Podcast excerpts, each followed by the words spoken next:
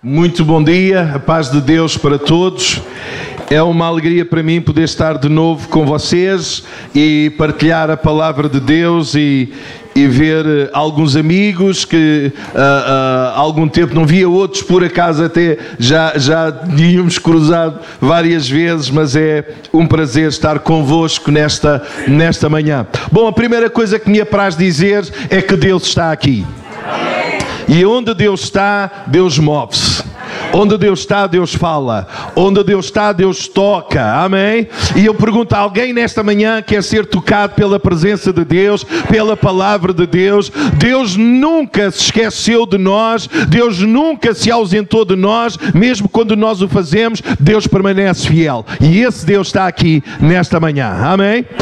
Antes de partilhar a palavra de Deus, e gostaria que vocês fossem abrindo em Colossenses capítulo 2, do versículo 13 ao versículo 15, e vamos ver estes três versículos e vamos, e vamos eh, alegrar-nos nesta manhã na presença de Deus, sendo desafiados pela palavra. Amém? Mas vivemos tempos um bocadinho complicados, um bocadinho difíceis. Vivemos tempos em que há gente que começa a ter vergonha de algumas palavras que eu as quero trazer para nós nesta manhã, como identidade de quem somos, identidade do que a igreja é, sem nenhum tipo de vergonha, sem nenhum tipo de receio das palavras, porque é isso que nós somos e essa é a nossa identidade. Primeiro, o que é que nós somos como igreja? Primeiro, nós somos cristãos. Somos cristãos não porque pertencemos a uma igreja cristã, somos cristãos porque nós seguimos a Cristo. A razão de sermos o que somos é porque nós seguimos Jesus, o Salvador e o Senhor da nossa vida. E como cristãos queremos ser cada vez mais parecidos com Cristo. Quantos estão aqui que podem dizer, irmão, eu estou consigo, eu também sou cristão.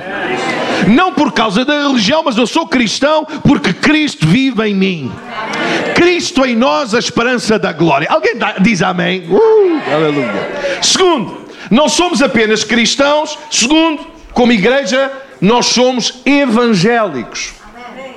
Há uma série de gente hoje que tem problemas em assumir-se como evangélicos e há alguma série de igrejas que já nem sequer se chamam igrejas evangélicas porque têm vergonha ou receio do nome. Mas deixe-me assumir que nós somos evangélicos. Eu sou um pastor evangélico, nós somos crentes evangélicos. Alguém está a perceber aquilo que eu estou a dizer? E porquê que somos evangélicos? Nós somos evangélicos porque acreditamos no Evangelho. E o Evangelho é o poder de Deus para a salvação de todo aquele que crê. Por isso eu não sou outra coisa que não seja evangélico. Mesmo com os exageros que uma série de gente faz, que se diz evangélico, seja nesta nação ou noutra qualquer, e que cometam uma série de barbaridades e que se digam evangélicos, eu não tenho nada a ver com isso. Porque por causa dos exageros e dos erros dos outros, nós não deixamos de viver na verdade, praticar a verdade, amar a verdade, e o Evangelho é a verdade de Deus que chegou até nós. Por isso eu não abdico dos Evangelhos, porque é através dos Evangelhos que eu conheço quem Cristo é, para eu ser cada vez mais parecido com Cristo. Alguém percebe aquilo que eu estou a dizer nesta manhã? Terceiro, como igreja que somos. Primeiro, cristãos. Segundo, evangélicos. Terceiro, como, como igreja, como cristãos e evangélicos, nós somos também algo que tem a ver com a nossa identidade. Nós somos pentecostais. Cristãos, seguimos a Cristo, o Evangelho, porque o evangélicos, porque seguimos o Evangelho que é o poder de Deus para a salvação de todo aquele que crê, e somos pentecostais. Eu assumo a minha identidade. Eu sou pentecostal. Eu sou batizado com o Espírito Santo. Eu falo noutras línguas. Eu assumo a minha identidade pentecostal. Sem vergonha, sem dizer que nós pentecostais somos melhores do que quem quer que seja. Não é uma questão de sermos, melhores. Acreditamos no poder do Espírito Santo operar na nossa vida, nos dons espirituais e acreditamos que a igreja nestes dias precisa ser cheia do Espírito Santo. Não vos embriagueis com vinho em que há contenda, mas enchei-vos do. Hum. As Assembleias de Deus em Portugal, que é a família evangélica à qual nós pertencemos e a Igreja para Todos pertence, como movimento das Assembleias de Deus em, em Portugal, nós somos um movimento pentecostal. Em que acreditamos no poder do Pentecostes. Alguém continua a acreditar nestas coisas? Oh, aleluia! Ah, irmão, há muito exagero, é verdade, mas por causa do exagero dos outros, para, para, para, para, para os extremos, não, não vamos cair nós no outro extremo. Não! Quantos estão aqui que já foram batizados com o Espírito Santo? Este é o lugar, a igreja é o lugar onde eu venho e onde eu tenho liberdade para ser cheio do Espírito Santo, para falar noutras línguas, para ser usado por Deus. Oh, Deus não deixou de nos encher. Portugal está num clima de seca severa e extrema em não sei quantos por cento do território, cerca de 90%. Mas deixe-me dizer nesta manhã: o céu não está em seca, nem extrema, nem severa. Os rios de Deus continuam a fluir sobre nós e nesta manhã, quem crê em mim, disse Jesus, rios. Oh, aleluia! Nós não vivemos em seca, nós não vivemos à míngua, rios de água viva fluirão de nós. Alguém diz amém? Alguém quer viver desta maneira? Com tudo isso, nós não somos melhores do que ninguém, não somos melhores, não somos superiores, não é esse o espírito que nos caracteriza e, e queremos abençoar todos à nossa volta, mas não queremos deixar de ter a identidade que temos. Sabe porquê que eu amo a minha mulher? Pela identidade dela. Se ela mudar, eu vou me chatear com ela. Só sou para melhor. Para melhor está bom. Agora, se ela quiser ser e passar a ter a identidade da, da Barbie Califórnia, eu vou me chatear. Eu não quero estar casado com uma Barbie. Eu não entendo. E na igreja nós não podemos mudar a nossa identidade sem entender que aquilo que somos é o que Deus planeou para nós, e o que Deus planeou para nós é o melhor, e tendo o que de melhor Deus tem para a nossa vida, nós ficamos satisfeitos, ficamos preenchidos e somos os mais felizes desta terra. Amém? Bom, após esta introdução rápida, vamos a Colossenses capítulo 2, versículos 13 ao versículo 15, e eu gostava de ver convosco algo que tem abençoado tanto a minha vida os irmãos do Encontro Vida que estão aqui já me ouviram, mas vão, vão, vão ouvir outra vez. Pronto. Uh, uh, mas vamos, eu, eu, eu deixo-me partilhar uh, alguns princípios e algumas coisas tão bonitas que nós encontramos neste texto. Alguns comentadores bíblicos dizem que este texto era, era, fazia parte da liturgia da igreja uh, uh, que estava na cidade de Colossos. Era, era um hino que era cantado, fazia parte da liturgia do culto. Se era ou não, eu não sei, mas que é lindíssimo é, e eu quero deixar convosco. Diz assim a palavra de Deus: E a vós outros, que estáveis mortos pelas. Começa mal, não é? Começa mal, mas garanto-lhe que vai acabar bem. Hã? Quantos estão aqui que ainda percebem que nós mesmos estávamos mortos? Essa era a nossa condição, mas passámos da morte para a vida. Alguém diz aleluia. Essa era a nossa condição, mas não é mais. Estávamos, não estamos. Então vós outros que estáveis mortos pelas vossas transgressões e pela incircuncisão da vossa carne, vos deu vida. Diga comigo, vos deu Vida. Mais uma vez, vos deu. Vida. Aqui alguém tem vida. Aqui alguém tem vida de Deus. Aqui alguém está cheio do gozo e da alegria de Jesus. Alguém está contente por ser crente. Oh, aleluia! Deus é bom nos deu vida juntamente com Ele, perdoando todos os nossos delitos ou os nossos pecados. Versículo 14: tendo cancelado o escrito de dívida que era contra nós e que constava de ordenanças, o qual nos era prejudicial, removeu inteiramente. Há aqui coisas tão lindas importantes que eu quero deixar convosco nesta manhã. Encravando na cruz e despojando os principados e as potestades, publicamente os expôs ao desprezo, triunfando deles na cruz.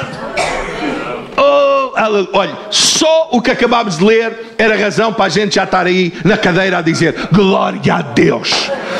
Aquilo que nos empolga, ouça isto, meu querido, vivemos tempos muito complicados. Aquilo que nos deve empolgar não é o estilo do pregador, o que nos deve empolgar é o conteúdo da palavra que Deus traz à nossa vida. Não, não muito ao estilo, não ligue muito. Os estilos valem o que valem. Hoje em dia a sociedade quer obrigar-nos a viver de estilos. E o que é valorizado é os estilos. E o estilo A, o estilo B. Na igreja o que conta não é estilos. Na igreja o que conta é a palavra de Deus, que é viva e eficaz. Alguém diz amém? amém? Então as três coisas que eu quero deixar convosco. Primeiro, e estou a falar do nosso maior triunfo. Esse é o, o, tema da minha partilha para nós nesta manhã.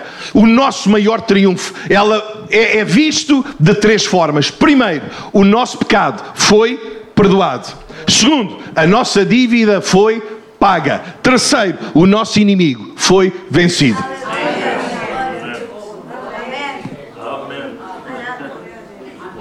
Está feito. Vamos fazer festa. O que lemos é, é basta, basta para, para nós fazermos. Primeiro, os nossos pecados estão, a nossa dívida e o nosso inimigo.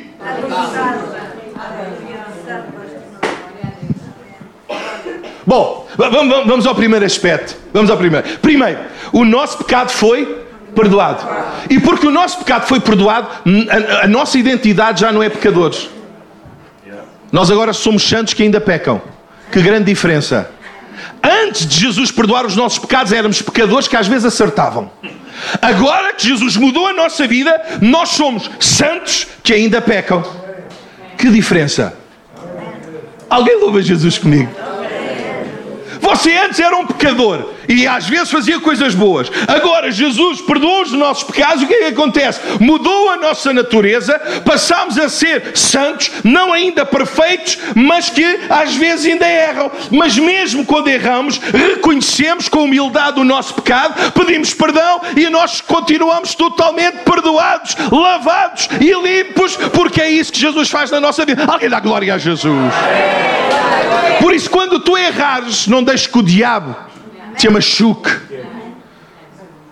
Não deixes que o diabo te espezinho, dizendo: Ah, mas tu tens a mania que és, mas andas a pecar. E tu só tens de dizer uma coisa: Mas olha, eu vou parar. Eu vou parar, eu vou ter vitória sobre este pecado, porque se Jesus já perdoou todos os meus pecados, eu não tenho que viver dominado por pecado algum que já está vencido. Jesus perdoou os meus pecados e agora eu vou me libertar disso tudo. Amém. Seja vício, seja o que for. Jesus perdoou todos os nossos pecados. E seja o vício que for, seja o pecado que te está a tentar dominar e escravizar nesta manhã, levanta-te com a certeza de que Jesus perdoou todos os nossos pecados. Ele é o Cordeiro de Deus que tira o pecado de nós. O pecado foi removido. Alguém louva Jesus comigo nesta manhã? Quais são as duas coisas importantes aqui? Primeiro, é que este versículo evidencia, em primeiro lugar, a graça de Deus. E a graça de Deus aqui é vista hum, quando o versículo 13 diz que nós estávamos mortos por causa das nossas transgressões e por causa da incircuncisão da nossa carne. Interessante, não é? Porque raio é que Paulo vai colocar aqui a incircuncisão da carne? Mas que lógica é que isto tem no meio disto? Tem muita lógica. Porque a circuncisão era a marca de um povo escolhido por Deus. E aquilo que Paulo está a dizer, vocês não eram povo vocês não mereciam ser perdoados, vocês não tinham vantagem nenhuma como gentios diante de Deus, vocês não tinham nada a, a reclamar diante de Deus, ainda assim, Deus decidiu perdoar todos os nossos pecados. Não éramos povo, mas agora somos povo. Estávamos longe, mas agora, pelo sangue de Cristo, chegamos perto, e agora já não há mais judeu nem gentio, agora todos podemos dizer: Jesus olhou para mim, perdoou todos os meus pecados e fez de mim uma nova criatura e deu-me uma nova natureza. Alguém diz amém? Oh, aleluia! Por é que eu não posso vir para aqui pregar? Já, meus irmãos, Senhor vos abençoe. Mas você não tem que viver empolgado com a empolgação do pregador, você tem que viver empolgado com a palavra. Porque se o pregador não vem empolgado, como é que você fica? Por isso é que a igreja não vive na empolgação dos outros. A igreja vive empolgada porque quem nos empolga é Cristo. Ele é o exemplo da nossa empolgação. Quem conhece Jesus vive empolgado com Ele. Alguém concorda comigo? Não apenas a graça que nos alcança, sem merecermos, todo o nosso pecado é perdoado. Uau! Tudo a nossa vida é lavado por este Jesus glorioso. Mas segundo, revela o poder de Deus. Não apenas a graça de Deus. O versículo 13 não apenas nos mostra a graça, mostra-nos o poder de Deus. Porque diz nós estávamos mortos, mas agora que juntamente com Cristo nos deu que poder! Que poder! Você já viu alguma coisa que está morto e de repente fica com? Não, não, isto não, não é normal. Claro que não. É sobrenatural. Nós estávamos numa condição por causa do pecado, porque a palavra de Deus diz que o salário do pecado é a morte. Então, por causa do pecado, nós estávamos mortos, mas agora, pelo seu poder e pela sua graça, o que é que Jesus nos diz? Acabou, acabou. A morte acabou. Vocês não estão mais mortos. A pena do pecado foi removida. Vocês agora já não estão mais em condenação. E Paulo vai dizer isso aos Romanos: quem está em Cristo, nova criatura é. E agora diz: nenhuma, nenhuma nenhuma. Alguém louva a Deus comigo. Nenhuma condenação há para os que estão em Cristo Jesus, que não andam segundo a carne, mas andam segundo o Espírito de Deus. E eu pergunto: quantos estão aqui nesta manhã que podem dizer eu estou em Cristo? Oh, irmão, eu estou em Cristo. Olha, eu estou, com, eu estou empolgado como você. Eu estou em Cristo. Cristo está em mim. E agora nenhuma condenação. Oh, aleluia. Louvado seja Deus. A pena do pecado é removida. Estávamos mortos, mas a nossa situação é transformada. Agora já nada nos domina. Agora já nada nos escraviza. Agora não há mais nada que tenha o poder de escravizar a nossa vida. Conhecereis a verdade, e a verdade vos libertará. Se, pois, o Filho vos libertar, verdadeiramente sereis livres. Então não te deixes escravizar por pecado nenhum. Não te deixes escravizar por vício nenhum ah, pastor, mas eu tenho lutado, tenho lutado contra o vício do tabaco. Nesta manhã, recebe vitória, em nome de Jesus. Ah, pastor, mas eu tenho lutado contra o vício da pornografia. Nesta manhã, não te deixes dominar por um pecado que está vencido, por um pecado que está perdoado. Ser livre. Ai, mas eu estou a lutar contra o vício do jogo. Nesta manhã, ser livre. Aceita a liberdade que há em Cristo Jesus. Não vivas escravizado a pecado nenhum. Deus trouxe verdadeira libertação. Primeiro, o nosso pecado foi perdoado. E o tempo aqui também, aqui o tempo também passa. Eu pensei que era só, era só lá, mas aqui também passa. Bom, vamos, vamos ao segundo. Bom, antes, antes de avançar para o segundo, quem está aqui que pode dar graças a Deus porque todos os seus pecados, você ainda não é perfeito, ainda não está acabadinho, mas todos os seus pecados já estão perdoados. Aquele que em vós começou a boa obra, Filipenses, ele é fiel ele é fiel. Quantos estão aqui que podem louvar Jesus porque Ele é fiel? Você pode levantar a sua mão ao céu e dizer obrigado. Obrigado porque tu és fiel. Mesmo quando eu não sou, tu és fiel. Ele é fiel para terminar. E no grego a expressão significa quatro coisas: terminar, completar, aperfeiçoar e totalizar. Veja, veja o que é que Jesus, a obra que Jesus está fazendo na nossa vida. Ele está, vai terminá-la, vai aperfeiçoá-la, vai completá-la e vai totalizá-la. Nós estamos completamente completamente realizados, totalizados, inteiros, íntegros. Oh. oh, irmão, mas eu ainda não me sinto assim. Calma, calma, que você está no processo. Você está no processo. Estamos no processo de aperfeiçoar. Por isso é que o apóstolo Paulo, em Efésios 4,11 diz: E Deus deu uns para apóstolos, outros para profetas, outros para evangelistas, outros para pastores e ensinadores ou mestres. Para quê? Para o aperfeiçoamento dos. dos? Não é aperfeiçoamento dos pecadores, os pecadores não deviam ser aperfeiçoados. É o aperfeiçoamento dos. Quantos santos vieram ao culto hoje? Não percebi, não percebi. Quantos santos? Sabe qual, é, sabe qual é o nosso problema? É a nossa mentalidade católica romana. Porque estamos envolvidos nela. Para o catolicismo romano, um santo é quem já morreu, foi canonizado e está num nicho. Mas isso não é bíblico. O que é bíblico é o santo está vivo. está vivo. Não está preso no nicho.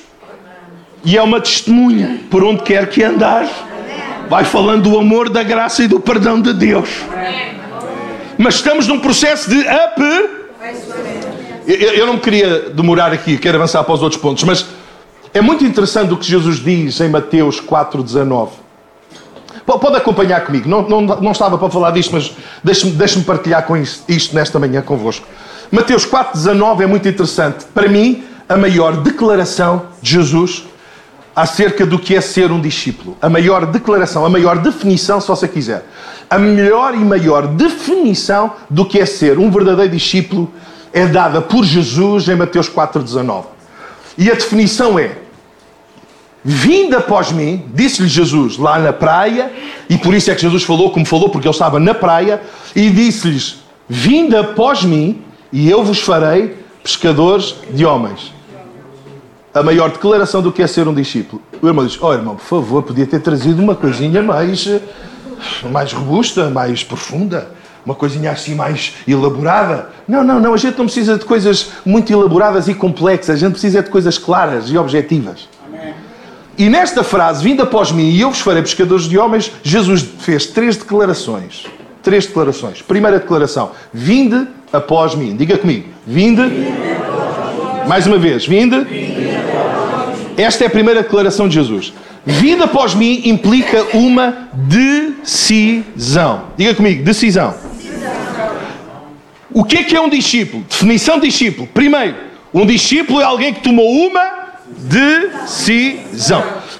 Deixe perguntar, quantos estão aqui nesta manhã que já tomaram a decisão de seguir Jesus todos os dias da sua vida? Venha o que vier, custe o que estar, aconteça o que acontecer, eu vou seguir Jesus. Esta é a minha decisão. Segundo, segundo, segundo. E eu vos farei, diga comigo que isto assim fica, fica mais gravado. E eu vos farei. Mais, e eu vos. Quem é que faz o quê? Quem é que faz o quê? Olha que a frase, se calhar, até é um bocadinho mais complexa daquilo que a gente estava à espera. Primeiro, a nossa de si. Vinde após mim. Eu tomei a de si. E eu, disse Jesus, e eu vos farei. Não sou eu que me torno, é Jesus que me faz. Não sou eu que me transformo, é Jesus que me transforma. E eu vos farei. Sabe o que isso significa? Um discípulo é alguém que tomou uma de si e entrou num processo de transformação. O que é que é um discípulo? Um discípulo é alguém que tomou uma de si, mas não apenas decidiu seguir, autoriza que Jesus transforme a sua vida. Quantos estão aqui que têm autorizado Jesus a transformar o seu ser? Su... Quantos estão aqui que podem dizer, irmão, eu sou melhor hoje do que eu era há 5 ou 10 anos atrás?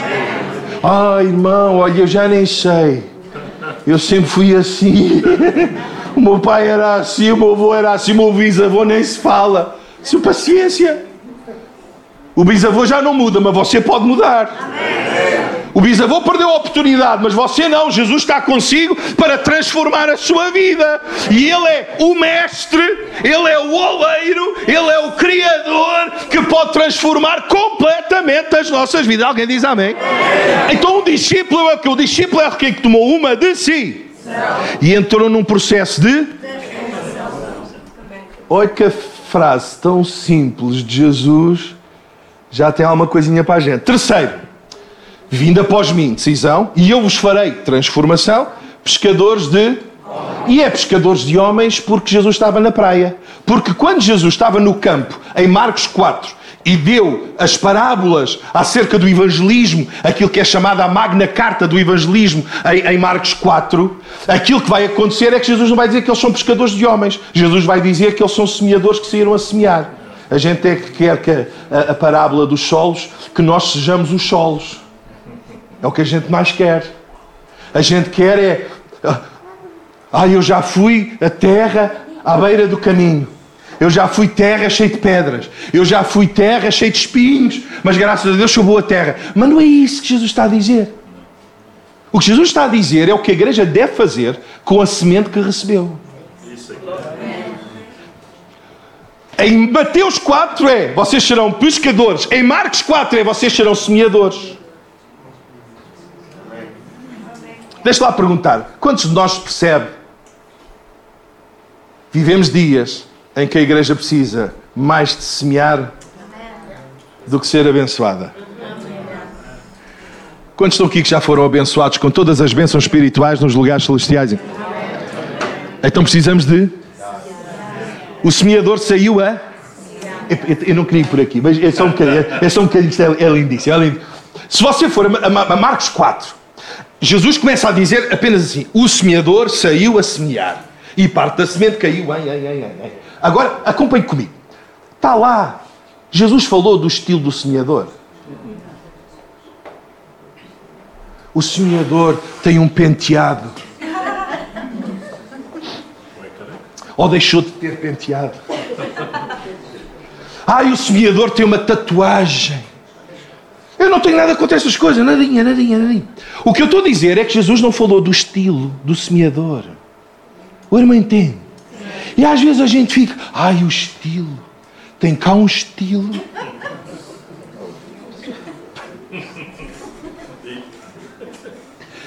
Meu querido, Jesus continua, o semeador saiu a semear.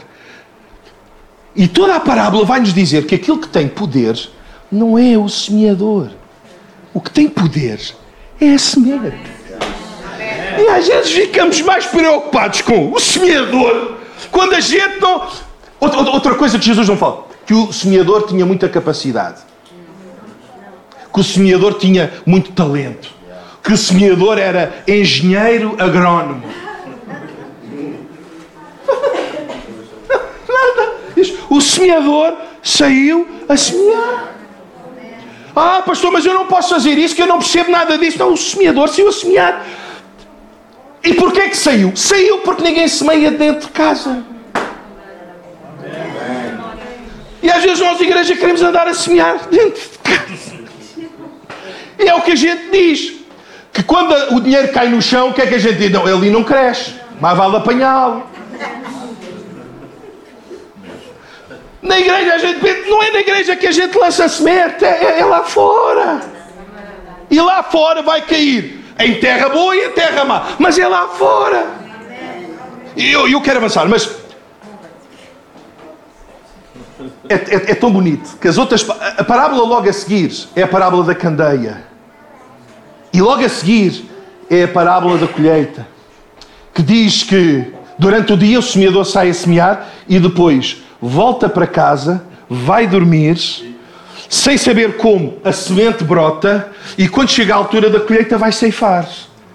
E eu, eu, eu fiquei tão abençoado, Pastor Paulo, eu fiquei tão abençoado. Sabe porquê? Porque eu consigo dormir à noite. Não preciso dormir muito, mas eu durmo. E Deus trouxe este pensamento ao meu coração. Isaac, sabes porquê que alguns não conseguem dormir? Espiritualmente falando, não têm descanso da alma. Sabe, sabes porquê, Paulo? É porque não fazem nada. Não fazem nada. Se você experimentar ficar um dia sem fazer nada, você vai ter dificuldade em chegar à cama e dormir. Se você estiver a trabalhar durante o dia e ficar cansado, você chega à cama. E depois o que é que vai, vai de medicamento, não faz nada, mas toma medicamento. Se a igreja trabalhar, se a igreja sair, porque se me há dar trabalho, cansa, cansa, mas eu garanto, vais ter descanso, vais ter descanso na alma, vais ter descanso, vais chegar à cama e dormes. Agora, a última coisinha destas parábolas é lindíssimo. Quando Jesus fala na boa terra, uma semente produziu 30, outra produziu 60 e outra produziu 100. Quando Jesus falou da parábola, aqueles que estavam a ouvir, Daniel, quando Jesus fala, ninguém se admirou de nada dos terrenos do semeador a sair. Só se admiraram quando Jesus diz: uma semente deu 30, outra deu 60, outra deu 100. O que é que Jesus está a dizer? Plantou uma semente de um tomate e deram 30. Outra, outra semente de tomate e deram 60. Outra, uma semente de tomate e deu 100. E é aqui que quem ouvia ficou, pronto, acabou. Jesus não está bom. Isto, isto, isto não, é assim que as coisas acontecem. Porque para aquela gente, na, a boa, a, a, uma boa colheita, uma boa colheita era 6 por 1. 6 por 1. Eu planto uma semente de tomate, eu tenho 6 tomates. Já não é nada mal. Olha o que Jesus diz. Não, não, não, mas isso é as vossas sementes. É as vossas sementes. A minha semente, a semente da palavra, tem um poder tão extraordinário, tem um poder tão glorioso, que quando vocês metem uma semente, hum, olha, na pior das hipóteses, oh meus queridos, a pior hipótese de Deus é seis vezes melhor que as nossas melhores hipóteses. Alguém percebe aquilo que eu estou a dizer? As piores hipóteses de Deus são muitíssimo melhores do que as nossas melhores hipóteses. Uma semente dá 30, outra semente dá 60, outra semente dá 100. Oh, meus queridos, tínhamos ketchup o ano todo. Tínhamos tempero. Tínhamos tempero o ano todo. Alguém está a perceber aquilo que eu estou a dizer? Meus queridos, foi por isso que o nosso pecado foi perdoado para sairmos da morte para a vida. E agora sairmos a. E aquilo que semearmos, é verdade, algumas vão cair num sítio que o diabo vai roubar a semente, sim.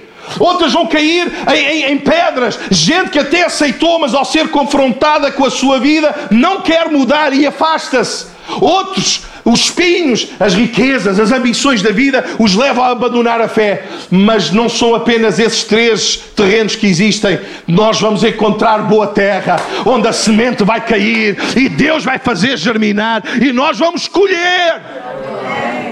Oh, aleluia. Outra coisinha assim rápida é que o semeador não tem poder para fazer nada com a semente. É só mandar a semente. Ele, o semeador não pode andar a dizer: Che, semente, che, anda. Não adianta. Sabe porquê? Sabe porquê que o semeador foi para casa dormir? Outra coisinha bonita que Deus trouxe ao meu coração. O semeador foi para casa dormir porque ele tinha confiança na semente que tinha lançado. O melhor que eu faço agora é vou descansar e dar tempo à semente. Não queiras arrancar o que plantaste hoje. Confia em Deus. Deus vai fazer isso crescer. Deus vai. Alguém diz amém? amém. Segundo, a nossa dívida foi. Bom, assim rapidamente, assim rapidamente. Quantos estão aqui que têm crédito à habitação? Não levanta o braço, não levanta o braço. Crédito do Visa, crédito automóvel, seja lá o que for, seja lá o que for. E alguém do banco liga para si e diz-lhe: Senhor António, Dona Maria, a sua dívida. Uh! Olha, olha, o burburinho, olha o burburinho. olha, olha, como é que você ficava? Como é que. Olha, a primeira coisa que eu fazia era desligar, voltar a, a marcar o número para saber se era do banco ou se estava a brincar comigo. era ou não era? Confirmado que é do banco, como é que você ficava? Oh, sou gerente. Muito obrigado pela informação. Permita-me que desligue o telefone. Era isso? Como é que você ficava? Olha, a sua conta da casa, o seu crédito, a sua dívida à banca está paga.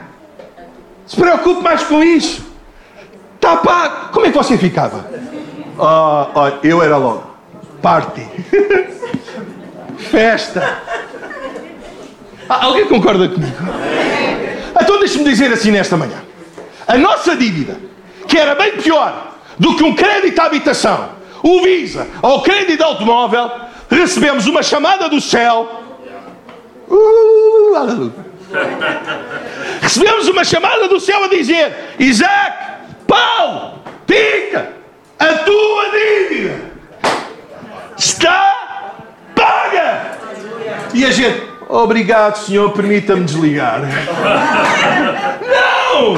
Eu tenho que vir ao culto celebrar que a minha dívida, que era impagável, impagável, não é, uma, não é uma dívida à banca. A dívida à banca paga, de se pagar mais tempo, menos tempo. Mas a dívida que eu tinha para com Deus era impagável. Eu estava em bancarrota. Hum, daqui o tempo. Já tenho que terminar. As bem-aventuranças. As bem-aventuranças. Mateus capítulo 5, versículo 3. Diz assim: Bem-aventurados os pobres de espírito, porque deles é o reino dos céus. Bom, eu nem vou falar da palavra bem-aventurados, que isso é, é, é, logo uma coisa lindíssima. Porque nós. Bom, então eu, eu falo rapidamente. Nós estamos habituados a ouvir que bem-aventurados é mais do que felizes. Mas deixe-me contrariar isso. Não é assim. Mais do que felizes é a consequência da palavra. Não é a causa da palavra. Não é o sentido da palavra. Bem-aventurados não é mais do que felizes. Somos mais do que felizes por causa da palavra que lá está no grego. E a palavra, e isto abençoou tanto o meu coração, a palavra é aprovados. Aprovados os pobres de espírito, porque deles é o reino dos céus.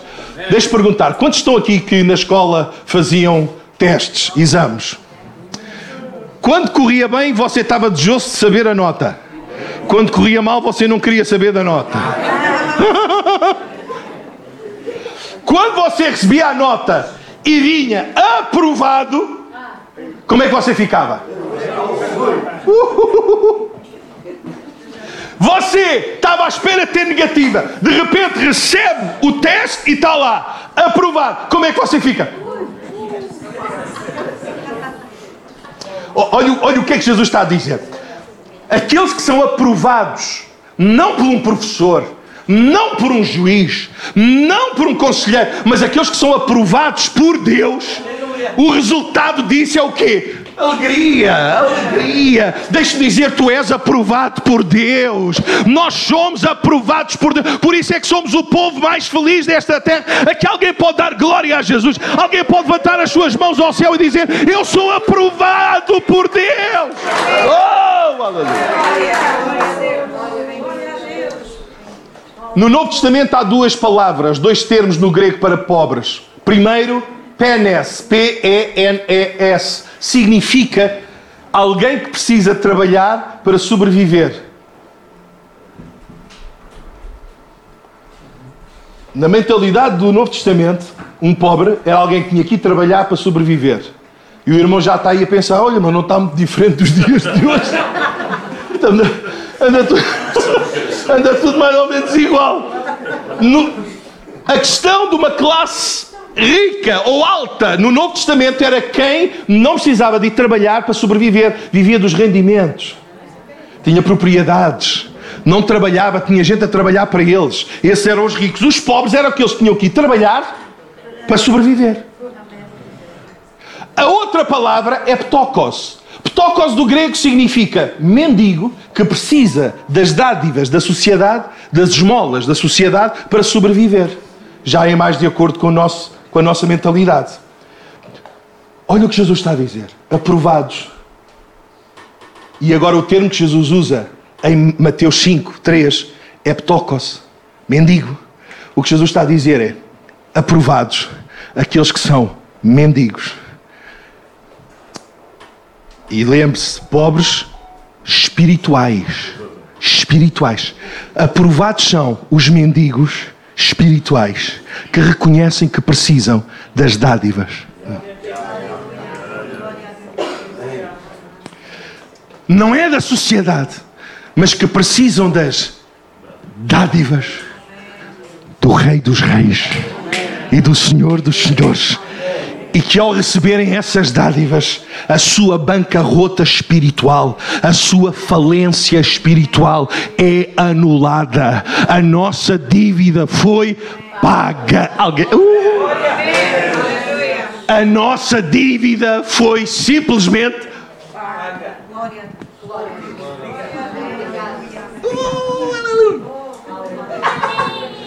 E quando o diabo diz, ah, mas tu ainda deves, tu levantas e dizes, eu não te devo nada, nem nunca te devi. Porque eu não falhei contra o diabo, eu falhei contra Deus. A minha dívida era com Deus, não era com o diabo. Mas foi o Deus, foi o Deus a quem eu tinha uma dívida, que usou Cristo Jesus para pagar a nossa dívida total e completamente. Não devemos nada a Deus. Alguém dá glória a Jesus.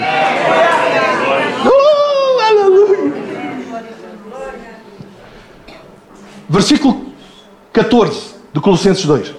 E, eu, e agora eu já não divago mais. Versículo 14 diz: O escrito de dívida que era contra vós, o escrito de dívida, esse termo no grego é, pasme-se, autógrafo. Olha o que o apóstolo Paulo está a dizer. Nenhum de vocês pode dizer que não sabia que tinha uma dívida, porque essa dívida estava Quem aqui já fez um crédito com a banca, a primeira coisa que eles querem, sabe o que é? É um montão de papéis para você e não apenas assinar. Você assina em algumas páginas, mas em todas as páginas você. Sabe porquê? Sabe porquê? Você não leu. Você não leu. Mas ao pôr a rúbrica, você está a dizer: Eu li, eu compreendo, eu aceito, caiam em cima de mim quando quiser. Olha o que o apóstolo Paulo está a dizer. Vocês não podem dizer que não sabiam da dívida para com Deus, porque estava lá a vossa. Vocês assinaram, vocês deram o vosso autógrafo, vocês puseram lá a vossa rúbrica, vocês sabiam, vocês podem não crer, mas vocês sabiam que vocês tinham uma dívida impagável.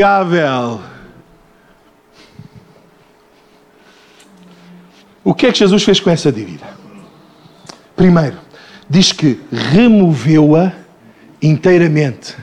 Sabe qual é o termo removeu? É tão interessante. Eu nem vos vou massar com isso, essas coisas do grego. Mas é tão interessante. Removeu era o processo que os escribas usavam para escrever cópias das Escrituras. Na altura, no Novo Testamento, o papel era um material muito caro. Raro e caro. Era feito de dois materiais: papiros material vegetal e de animal, papel feito das entranhas, papel velino, que ainda hoje há, papel velino. E o que é que os escribas faziam? Na altura do Novo Testamento, as tintas não eram compostas por químicos, eram tudo produtos naturais. Então, qual era o processo que os escribas usavam para fazer cópias das Escrituras? Porque o material para escrever era escasso e caro. Aquilo que acontecia é que eles agarravam em papel usado papel já escrito e iam remover inteiramente o que estava escrito no papel para voltarem a poder escrever a cópia das Escrituras. Deixe-me dizer assim: o que Paulo está a dizer é o processo que os escribas faziam no papel para voltarem a escrever uma cópia das Escrituras era uma esponja umedecida que começava a limpar totalmente o papel ao ponto de ficar totalmente branco para poder ser escrito uma nova cópia das Escrituras. Deixe-me dizer nesta manhã, para a gente fazer uma festa a Jesus enorme. O escrito de dívida que era contra nós, que tinha o nosso autógrafo e tudo o que tínhamos contratado e que tínhamos falhado, Jesus, não com uma esponja umedecida, mas Jesus com o sangue vertido na cruz do Calvário.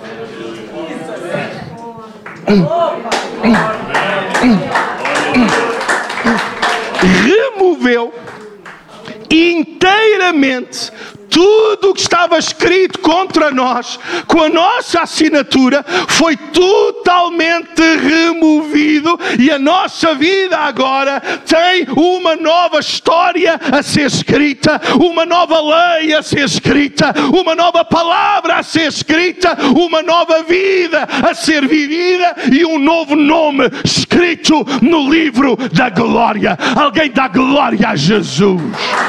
Oh, louvado seja Deus. Ah, Deus é bom.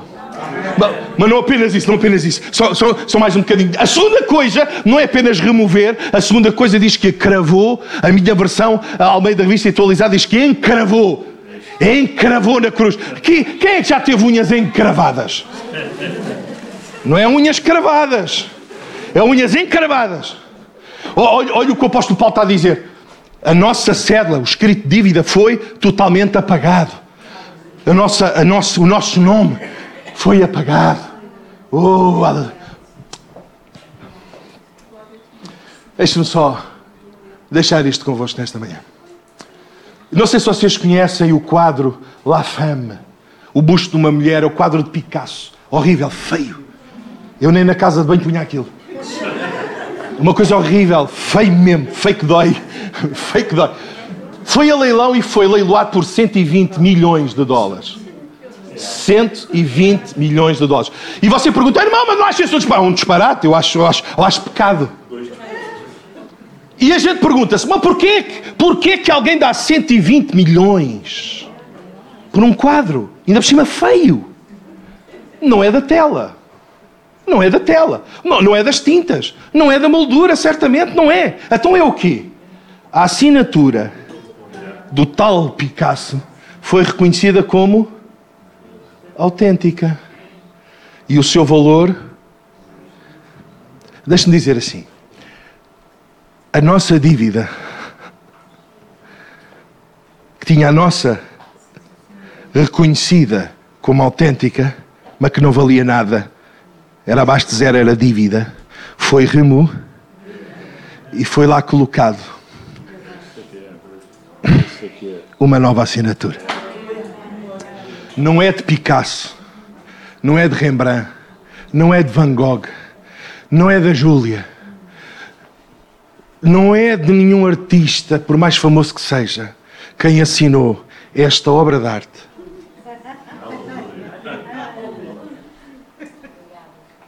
Quem assinou essa pintura lindíssima que és tu, essa escultura, quem assinou não foi Van Gogh, não foi Picasso, mas foi o Criador dos céus e da terra. E agora, aquilo que era uma dívida impagável, tornámo-nos uma vida ou vidas de valor incalculável.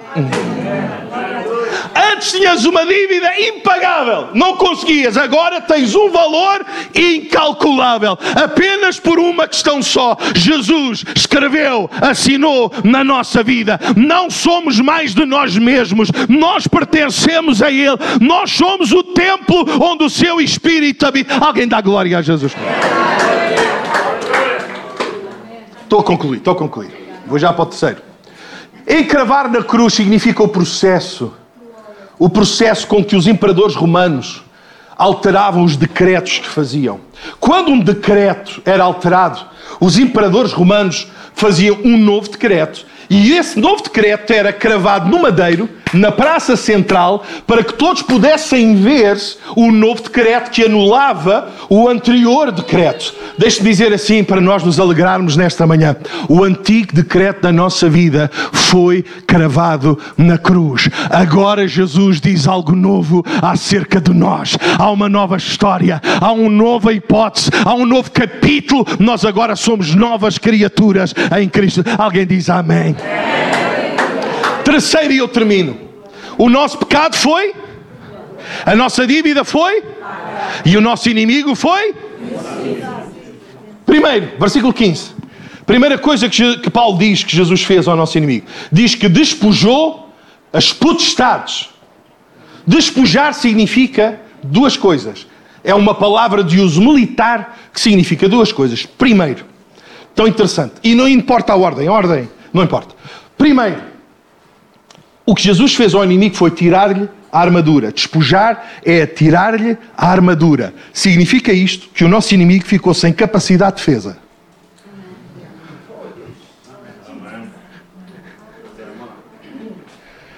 Ficou sem armadura. Já vamos à arma. Já vamos à arma. Foi tirada a armadura. O diabo ficou, o nosso inimigo ficou sem capacidade de defesa. Mas calma, meu querido. Calma, calma. Porque a igreja, a igreja, quem é a igreja aqui? Quem é a igreja? A igreja, a igreja ganhou uma nova armadura. O diabo perdeu a sua armadura, a igreja ganhou uma nova armadura. Efésios 6: Revesti-vos de toda a armadura de Deus, para que quando vierem os dias maus, vocês fiquem. Agora a igreja tem uma armadura que já não foge do diabo. Agora quem foge é o diabo. Resisti ao diabo e ele fugirá. Uh, aleluia. Eu não preciso andar aqui a pisar o diabo, nem dar chapadas ao diabo, nem andar aos pontapés ao diabo, porque eu não lhe acerto. Eu não preciso de atacar o diabo. Eu posso é ficar firme. O diabo já não me pode atacar, porque ele não tem defesa, mas eu tenho. Eu tenho uma nova armadura. E Jesus garantiu: edificarei a minha igreja, e as portas do inferno não prevalecerão contra ela. Segundo, Despejar não é apenas tirar a armadura. Segundo, diz que Jesus tirou-lhe as armas. O diabo está desarmado. Agora só está armado em parvo. Está desarmado. O diabo está desarmado. Já não te pode atacar. Ele não tem capacidade de defesa e não tem capacidade de ataque. Mas deixe-me dizer assim nesta manhã: nós, como igreja, nós agora temos novas armas espirituais para destruir fortalezas. Não andamos a lutar contra a carne e o sangue, não, não. Mas é contra as hostes espirituais da maldade. Nesta manhã, nós podemos fazer uma festa tremenda, porque nós temos a arma, a espada do Espírito, a palavra de Deus, e agora nós podemos avançar, sabendo que o maior está conosco, maior é aquele que está em nós do que aquele. Alguém dá glória a Jesus comigo nesta manhã. Para terminar, para terminar mesmo. Um bom pregador diz três vezes que termina. Eu já vou na quinta, né?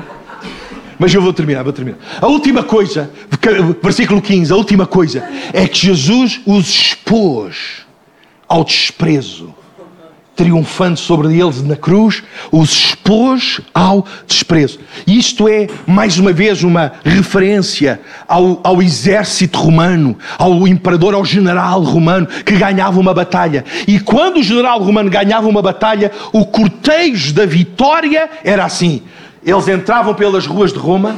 O povo de Roma ladeava as, as estradas e lá ia o general montado no seu cavalo Atrás vinha o exército romano vencedor a aplaudir. Traca, traca. É ele, é ele. Ele é o general. O general é a causa da nossa vitória. Ganhamos por causa do general. E lá vai o general. Traca, traca, traca. E o, o, o exército atrás.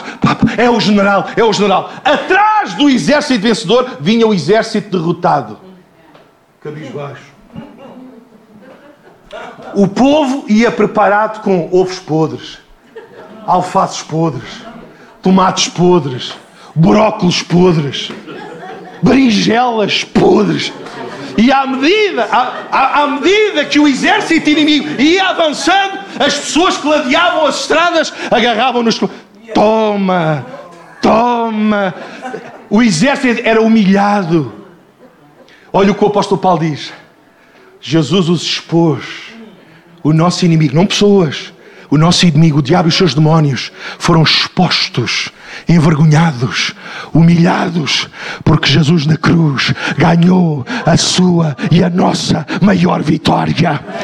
E agora o nosso general, uh, o nosso general montado no seu cavalo, treca, branca, com o seu manto, o Rei dos Reis, já não mais com uma coroa de espinhos, mas com uma coroa real. Lá vai o nosso general, o nosso comandante em chefe, e a igreja atrás, aplaudindo. Este é o general, é por causa dele que ganhamos a vitória. Somos mais do que vencedores por causa do nosso general. E lá vai a gente aplaude o nosso general, meus queridos, Igreja de Jesus neste lugar, o nosso general é a causa da nossa maior vitória. É, é o nosso, ele é a causa de nós estarmos aqui.